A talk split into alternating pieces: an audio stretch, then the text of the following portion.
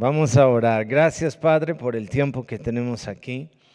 Como siempre, queremos abrir nuestros corazones y preparar nuestras mentes para recibir de ti todo lo que tú tienes para cada uno de nosotros. Bendice el tiempo, la palabra, cada persona aquí. En tu nombre oramos. Amén. Estamos empezando pues una serie nueva eh, para el mes de febrero y vamos a estar hablando mucho acerca de pues relaciones, amistades, ah, unidad aquí en la iglesia, divisiones. Y tenemos que entender algo acerca de la iglesia. La iglesia es pues es gente. No es, ustedes saben que no es el lugar en sí, sino es la gente que está en, en el lugar. Y en la iglesia siempre tenemos que tratar con otras personas. Digan amén. Qué fácil sería tener una iglesia sin gente. este, sin, sin gente no hay problemas, pero sin gente no avanzamos. Desafortunadamente, o tal vez afortunadamente, no sé qué palabra usar aquí, pero Dios nos ha llamado andar unidos al uno al otro, amar el uno al otro, perdonar el uno al otro. Todo eso mientras estamos edificando el reino de Dios.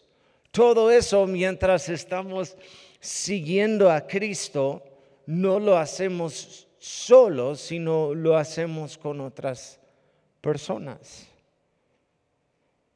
La serie es y se llama No eres tú, soy yo.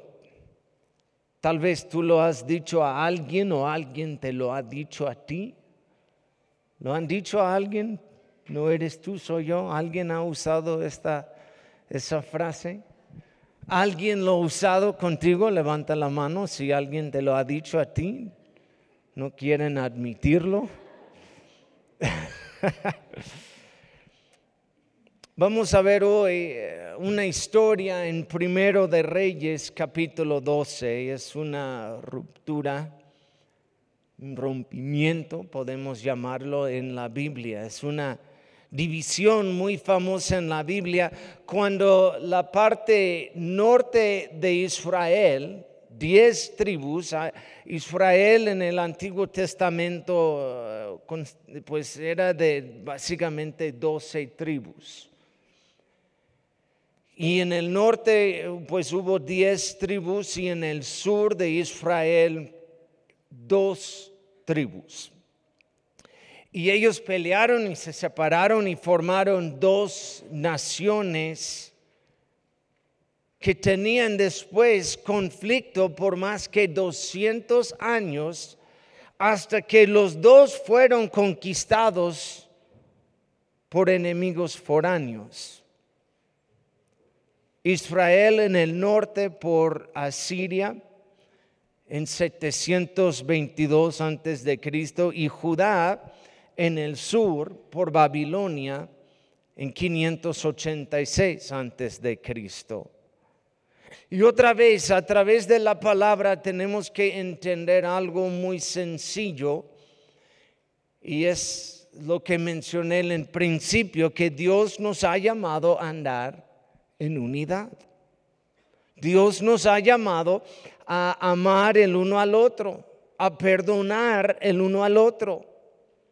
Y entender que el diablo y toda la obra del enemigo es destruir y dividir lo que Dios está haciendo. Más o menos en 932 antes de Cristo, la nación de Dios, pues ha establecido, que fue establecido unos mil antes, antes del evento, está al, punto de pasar por un rompimiento, una ruptura que en el final fue tan destructivo para las dos naciones. Y yo veo y ustedes también los que han pasado por algo así, pero división en la iglesia es muy triste. No es el plan de Dios. División entre, entre hermanos en la iglesia. Entre dos personas que pues los dos aman a Dios, los dos aman la visión y están divididos por algo y normalmente eh, en la iglesia es por algo sencillo, pero siempre es una tragedia cuando vemos la división en la iglesia, cuando vemos la división en un matrimonio, división entre hijos y padres, es triste división entre familiares, división entre otra vez hermanos. Hemos hablado con mucha gente, hemos dado consejo a mucha gente. Y yo como pastor, este, yo, no, yo no tengo problema con conflicto, hablar con gente eh, que si, si, si va a evitar una división para mí vale la pena hablar, ver qué onda. Esa primera que vemos aquí es, no sé cuál lado, el norte o, o, el sur, quien usó las palabras, no eres tú, soy yo, pero se dividieron. Mateo 12, 25 dice, todo reino, hasta las palabras de Cristo, todo reino dividido por una guerra civil está condenado al fracaso. Los dos, dos lados van a perder. Una ciudad o una familia dividida por peleas se desintegrará. Otra vez, los dos lados pierdan. Vemos que unidad es la voluntad de Dios para nosotros. Déjame leer unos versos. Salmo 133, 1. Qué maravilloso y agradable es cuando los hermanos conviven en armonía. Romanos 12, 18. Hagan todo lo posible para vivir en paz con todos. Efesios 4, 2 a 3, sean siempre humildes y amables. Sean pacientes unos con otros y toléranse las faltas por amor. Hagan todo lo posible por mantenerse unidos en el Espíritu y enlazados mediante la paz. Dos veces en el Nuevo Testamento, en cartas del apóstol Pablo, vemos que él está escribiendo las palabras, hagan todo lo posible para andar en paz, para mantener la unidad. Es trabajo. Lo siento, pero es trabajo amar el uno al otro, porque hay gente difícil. Amén. Pueden decir amén. No miras a la persona a tu lado, pero pueden decir amén. Es trabajo, hagan todo lo posible. Dice, sean humildes, sean pacientes. Sean humildes significa que a veces, aunque tienes la razón, tienes que ceder simplemente para mantener la paz entre personas. Amén. 99.9% del tiempo cuando discutimos a Susana y yo, yo tengo la razón.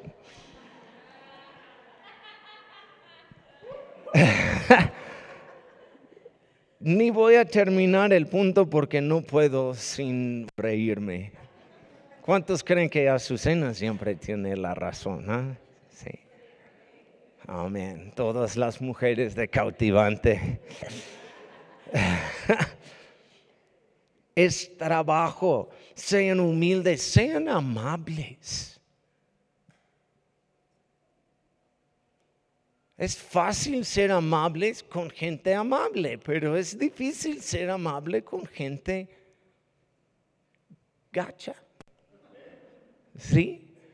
Pero no, no, no, no escogemos tú y yo este, eh, eh, a quién vamos a ser amables y quién no, o si ellos merecen nuestro amor o si ellos merecen nuestra paciencia. No, Dios, Dios nos dice, sean amables con todos, sean pacientes con todos.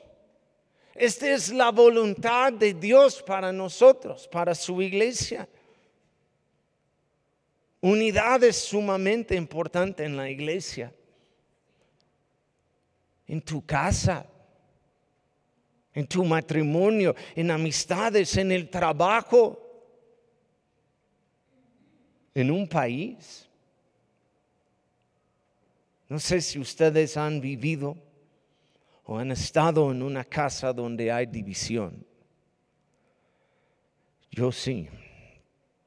Y es difícil no mi casa ahorita. Proverbios 17.1 dice, mejor comer pan duro donde reina la paz que vivir en una casa llena de banquetes donde hay peleas.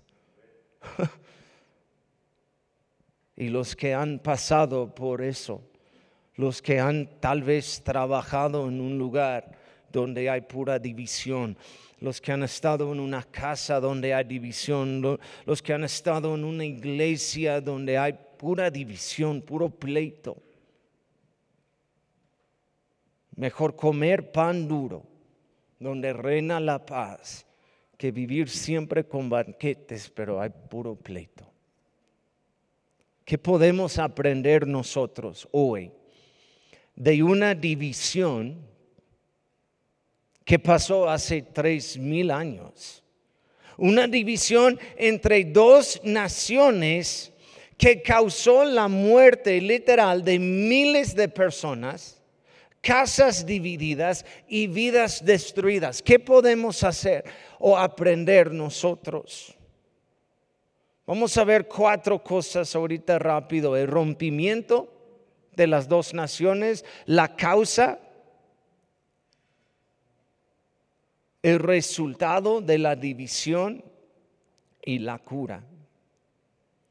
El rompimiento primero, las diez tribus en el norte estaban alineados bajo el liderazgo de un hombre Jereboam. Y ellos pues son, eh, consistían de, de lo que es el reino en el norte. Y las tribus, dos tribus que sobraron, la tribu de Judá y la tribu de Benjamín, están en el sur bajo el liderazgo de Reboam, quien es el hijo del rey Salomón.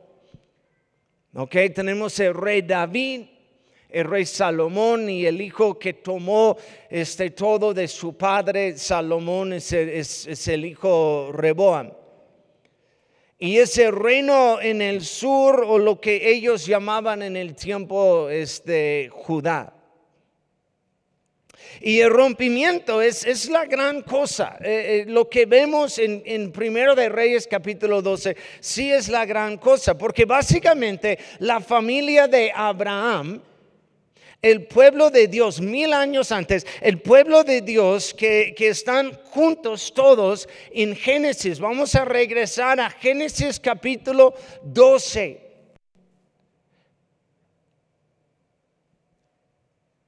Y vemos el plan de Dios. Abraham, Isaac, Jacob, y los hijos de Jacob son la mayoría, diez de ellos son las tribus y ya dos, este, un hijo de Jacob, José, tuvo dos hijos y Jacob dijo, ellos son míos y ya estos son los doce tribus, pero están unidos.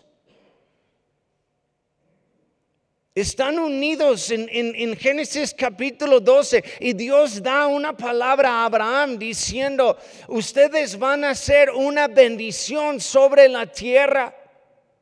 Ustedes son mi pueblo. Entonces, para llegar a este punto en que vemos, no eres tú, soy yo, esa ruptura en la Biblia es la gran cosa. Que en el final vemos que pierdan las dos naciones, nadie ganó. Ese no fue el plan de Dios. Este es lo que llamamos la ruptura. Y vemos lo que es la causa. Yo tengo aquí cuatro cosas que yo veo puede ser la causa de, este rompimiento entre estas dos naciones. Primeramente es su relación con Dios. Y quiero decir algo que yo creo con todo mi corazón, ¿ok? Cuando no andamos bien en nuestra relación con Dios, siempre, digan siempre, siempre afecta nuestra relación con otras personas.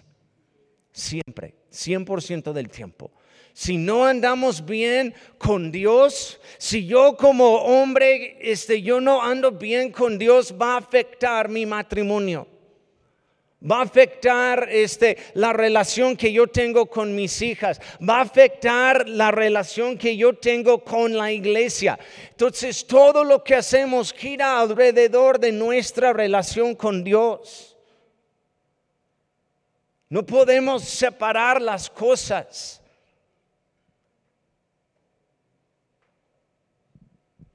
Y vemos aquí antes de la división en 930 antes de Cristo, el pueblo de Dios, vamos a, decir, es, es una sola nación, es el pueblo de Israel. Ellos no estaban caminando con Dios en aquel tiempo, ni buscando a Dios con todo su corazón. Parte de la razón, o yo digo mucho tal vez de la razón, fue por el liderazgo de Salomón. David falló varias veces, pero era hombre tras del corazón de Dios. Él, él quiso hacer lo correcto. Él trajo de nuevo el arca del pacto a Jerusalén y hizo todo este eh, para, para, para poner Dios primero. Y su hijo Salomón empezó bien, pero después se desvió mucho. Y por ser el rey, por, por ser el, el principal en el liderazgo, pues obviamente todos empezaron a seguirle a él. Empezó a adorar ídolos. Empezó pues también casarse con mujeres, eh, puedo decir mujeres paganas y adorar sus dioses. Y toda la nación aceptó la práctica como algo normal. Y empezaron a ofrecer holocaustos, sacrificios a, dioses ajenos. Y empezaron a desviarse. Y ustedes saben, eh, eh, la, desviación de, algo, cuando empezamos a caminar en otra dirección, siempre empieza muy sutilmente o muy lentamente. De, ah, es falta de mis tiempos de oración, pero no, no es la gran cosa, pero es un paso en una dirección y faltar servicios y, pues no, no, es la gran cosa, es, ah, es algo, pero es un paso en otra, la desviación. Y ya, yo, yo, yo, yo, puedo hablar así, yo, yo puedo hacer eso. No, no hay problema, Dios ve el corazón y, y, él, él, sabe que, que, yo le amo. No importa todo de, de, de afuera, pero es, es algo muy pequeño, pero en otra dirección. Y ya después un día nos levantamos y estamos muy lejos de Dios. Estamos poniendo un ejemplo mal para nuestros hijos en la manera que estamos viviendo y hablando y haciendo todo. Y un día nos damos cuenta como, ah, nadie pone sus teléfonos en silencio en la iglesia. Estamos tan lejos de Dios.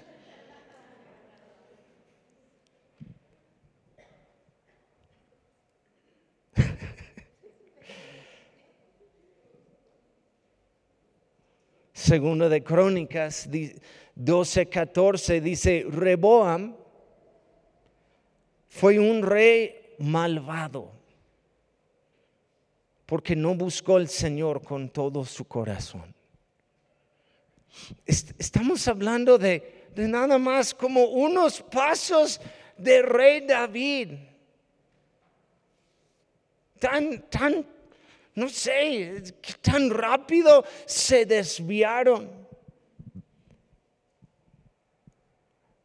Nunca han estado en el, nunca han leído primero o segundo de Reyes, donde habla de todos los reyes, y, y, hay muy pocos que dice hicieron lo correcto delante de Dios. La mayoría dice eran malvados, desobedecieron, el camino de sus padres o algo así. Hay, pocos reyes que vemos estas palabras después de su nombre diciendo, e hicieron lo correcto delante de Dios. La relación con Dios, tu relación con Dios es todo. Ningún lado, el norte ni el sur estaban caminando con Dios, sus corazones muy lejos. Y cuando tu relación con Dios no está bien, sí afecta tu relación con otras personas. Afecta la, manera que tú ves a otras personas. Después, celos. Celos, digan celos. Qué peligroso es caer en celos. Y qué, hasta qué tonto. ¿Cuántas relaciones se han roto por celos? Por no confiar. Por pensar algo que ni es cierto. Celos entre las tribus existieron desde los hijos de Jacob. Los hijos de Jacob otra vez es, Abraham, Isaac y Jacob y los hijos de Jacob, ellos se, convirtieron en, los doce tribus de, del pueblo de Israel. Pero empezó entre ellos celos con José por un abrigo que le hizo su papá de muchos colores. Ellos tenían celos. Y los celos entre ellos como tribus y como naciones nunca se desapareció. Nada más se puso peor y peor y peor. Ellos son los este, patriarcas de las tribus de Israel. Y otra vez, los dos hijos de José, este, eh, este, José era otra vez hijo de Jacob y José tuvo dos hijos, Efraín y Manasés. Y Jacob, antes de morir, reclamó a estos dos hijos como sus hijos. Y ellos son los, las doce tribus de Judá. Y vemos en, toda la historia, vemos celos entre ellos. Hay una historia interesante en 2 de Samuel 19. El rey David y su familia están regresando a Jerusalén. Después de salir por un problema con su hijo Absalón, no, no sé si recuerdan la historia, pero David tenía que huir del castillo, huir de Jerusalén. Ellos van este, en, en, el desierto por un tiempo y ya después de la muerte de Absalón, ellos están regresando con el arca del pacto y con todos. Ellos están regresando a Jerusalén y, y, la verdad es, es un gran tiempo. Es una victoria para todos. Entonces David pone enfrente la tribu de Judá para llevar este, el arca del pacto y para llevar la presencia, para hacer todo. Todos deben, deben de ser felices. Pero se enojan. Se enojan las otras tribus especialmente los de Efraín, se enojan porque ellos no están enfrente. Y leemos la historia, y yo leo la historia y pienso, qué inmaduros. Ojalá podemos aprender de sus errores, porque ¿por qué pelearon? Ellos empezaron, ¿por qué Judá puede entrar primero y nosotros no? Y David como gracias a Dios que por lo menos estamos regresando. Tuvimos que huir, casi morimos. Estamos regresando, Dios va a restablecer todo una vez más. ¿Qué te importa quién va primero? Y brincamos al Nuevo Testamento. Y tenemos Santiago y Juan diciendo, podemos sentarnos cuando tú llegas a ser el rey, podemos estar a tu derecha y tu izquierda cuando tomas el trono y se enojan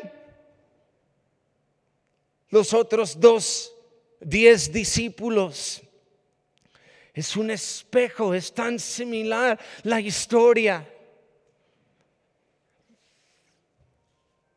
Y nosotros lo vemos. Y también pensamos que inmaduros. ¿Por qué pelean? acerca de cosas, porque están celosos en quién está enfrente y quién entró primero y quién, y, y brincamos a 2023 y escúchame, todavía hay un espíritu de celos en la iglesia que está dividiendo los hermanos más cercanos.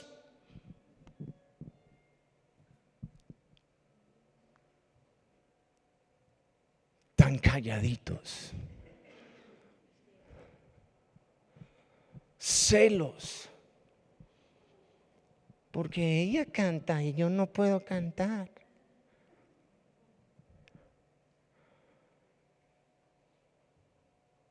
Porque ella está en bebés y yo no, porque, porque él, porque él puede entrar y yo no puedo entrar, porque él entró primero y yo no.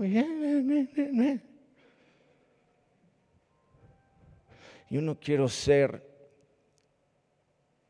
mal como pastor ahorita, pero favor de poner sus teléfonos en silencio. Por favor, les amo, pero es una distracción.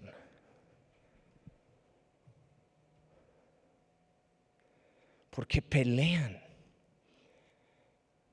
acerca de cosas tan, no sé, tan sencillas, tan tontas. Filipenses 2, 3 a 5 dice, no sean egoístas. No, no, no traten de impresionar a nadie, sean humildes, es decir, considerando a los demás como mejores que ustedes. No se ocupen solo de sus propios intereses, sino también procuren interesarse en los demás. Tengan la misma actitud que tuvo Cristo. Cuando ponemos otros en mejor lugar que nosotros, no hay lugar para celos. Porque nosotros mismos estamos levantando las personas al lugar. ¿Están conmigo? Nosotros, Cristo nos enseña, toma el lugar de un siervo, lava los pies de los demás. Quieres ser el primero, tienes que ser el último y ser un siervo. Vamos en la postura de inclinarnos para lavar los pies. Estamos bajándonos, estamos humillándonos y poniendo otros arriba de nosotros. Y lo hacemos adrede. No, no hay lugar para celos. Alguien me dijo el otro día, ay pastor, me gusta que pones otros aquí a predicar. Yo no, yo no estoy, yo no soy pastor celoso del púlpito. Hay unos que predican mejor que yo, que enseñan, vamos a hacerlo. Dios me ha puesto aquí como, como pastor, pero no, no, no estoy celoso. Si alguien predica mejor que yo, adelante. que alguien, no sé, es mejor que yo con algo. Ese es, qué bueno. Es lo que estamos haciendo aquí. Causó la destrucción, la división. No eres tú, soy yo. La división del pueblo de Israel por celos. Después decisiones del pasado. El rey Salomón hizo unas decisiones que afectó generaciones después. Empezó a construir sin tener el dinero para terminar. Entonces subió, si leen la historia, estudian la historia de todo eso, este, subió los impuestos sobre la gente que causó después muchos problemas entre las tribus. y puso un impuesto sobre los del norte y ya hubo problemas. Y después su hijo toma todo y en el lugar hasta llegaron unos consejeros con él diciendo, pueden aliviar un poco este de los impuestos sobre la gente, es mucho y se enojó por el consejo de otros y subió aún más, solo para mostrar, yo soy el líder. Yo soy el líder. Nadie me va a decir qué hacer. Entonces subió más los impuestos. Malas decisiones que afectan el futuro. El hombre más sabio que pidió sabiduría sobre todo. El hombre más sabio empezó a hacer decisiones no basadas en Dios. No importa qué tan sabio eres, si no buscas a Dios, para mí eres necio. Hacemos cosas sin buscar a Dios que va a afectar otras generaciones. Y después como líderes no queremos consejo de otros. Y hay líderes y hay pastores que se ponen tercos. Tercos, nadie me, yo soy el pastor. Nadie me va a decir qué decir o qué hacer, o yo soy el pastor. Y es como, ok,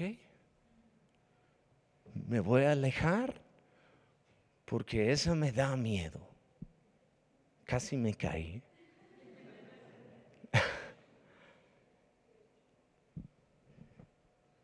Y se les olvidó su propósito. Génesis 12, 2 a 3. Dios hablando con Abraham, haré de ti una gran nación y te bendeciré y te haré famoso y serás una bendición, serás una bendición para otros. Bendeciré a quienes te bendigan y maldeciré a quienes te tratan con desprecio. Todas las familias de, de la tierra serán bendecidas por medio de ti. De tus hijos voy a hacer de ti una gran nación, no dos, una gran nación. Dios estaba usando a Israel para revelar su carácter a todo el mundo, para que todos a través de Israel pudieran conocer a Dios. Ese fue el propósito.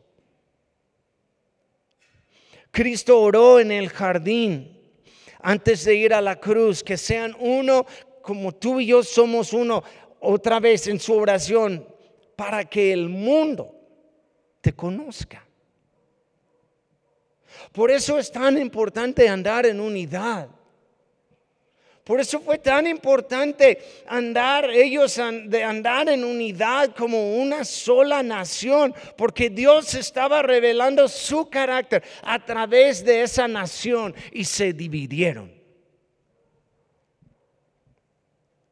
Y Dios usa a nosotros, la iglesia, que sean uno, para mostrar el carácter de Dios. Yo quiero cuando gente llega aquí que conozcan a Dios a través de nosotros. Amén.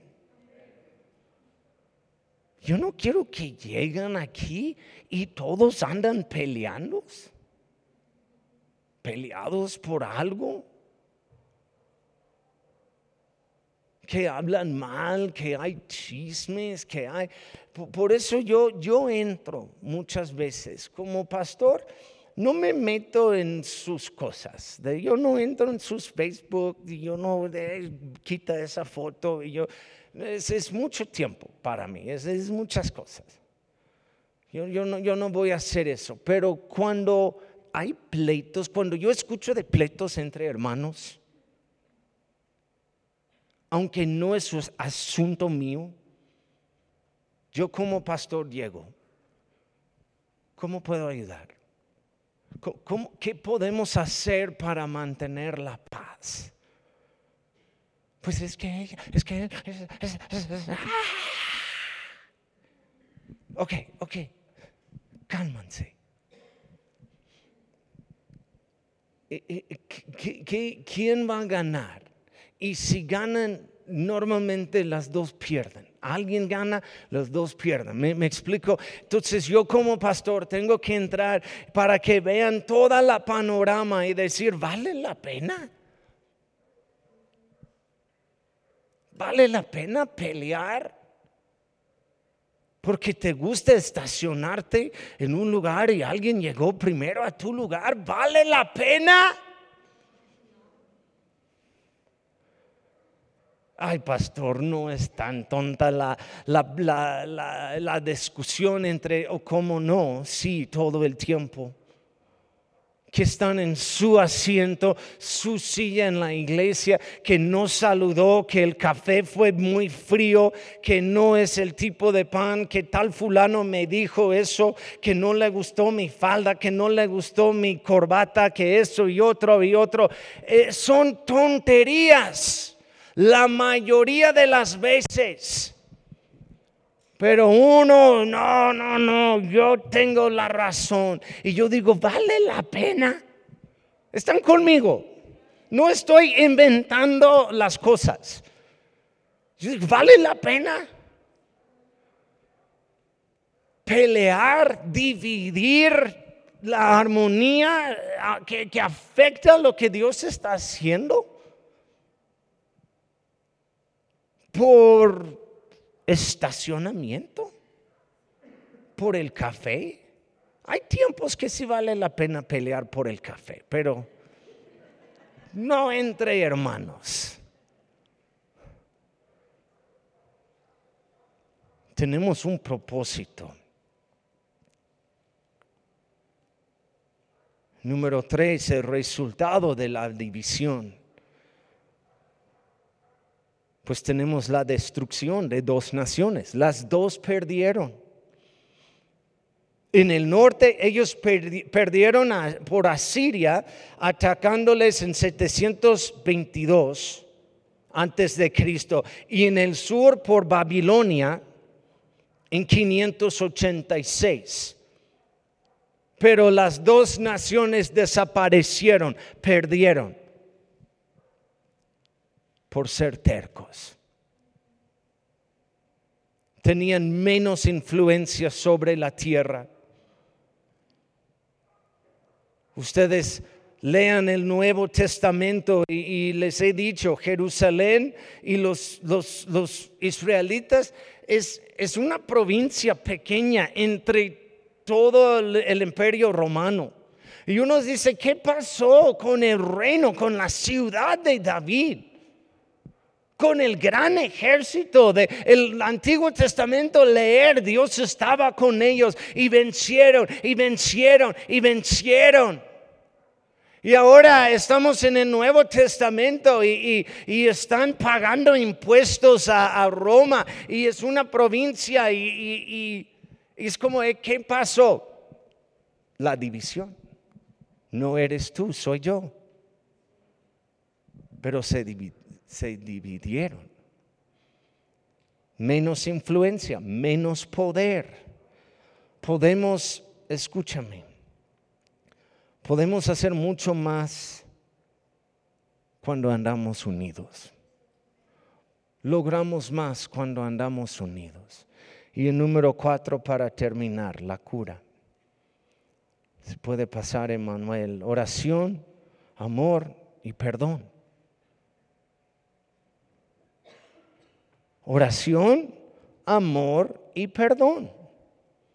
Es la respuesta para mantener la unidad en un lugar. Oración, amor y perdón. Juan 17, 20 y 21 es, es, la oración que yo mencioné de Cristo. No te pido solo por estos discípulos, sino también por todos los que creerán en mí por el mensaje de ellos, la iglesia. Te pido que todos sean uno, así como tú y yo somos uno. Es decir, como tú estás en mí, Padre, y yo estoy en ti, y que ellos están en nosotros, para que el mundo crea que tú me enviaste. La unidad entre nosotros tiene un propósito mayor. Y es para que todo el mundo pueda conocer a Cristo. Amén. Entonces, si yo tengo que ceder mi estacionamiento por otra persona, porque para que el mundo conozca a Cristo, adelante, mi estacionamiento no es tan importante. ¿Están conmigo? Hay, hay algo mucho más grande, la eternidad para personas. Si yo tengo que ceder algo de, mi, mi posición, mi puesto en la alabanza, en el sonido, en los niños, en mi casa o algo para que otros puedan conocer a Cristo, lo voy a hacer. Sean humildes y sean amables. Pónganse de pie, por favor. Vamos a orar y vamos a tomar la Santa Cena. Yo sé por los videos tan chistosos es una palabra muy fuerte. Unos ven los videos, ah, va a ser muy chistoso esta serie. Y ahorita como, ¿por qué llegué? La unidad. Hagan todo lo posible para mantener la unidad entre nosotros. Dile a la persona a tu lado, te amo. Te amo. Diles, te perdono. O mejor dicho, diles, ¿me perdonas?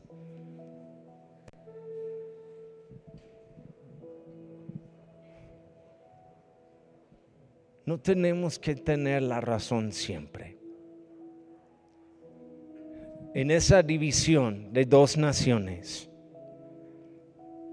el resultado fue horrible. La destrucción de dos naciones. La destrucción de, de, algo que Dios empezó mil años antes.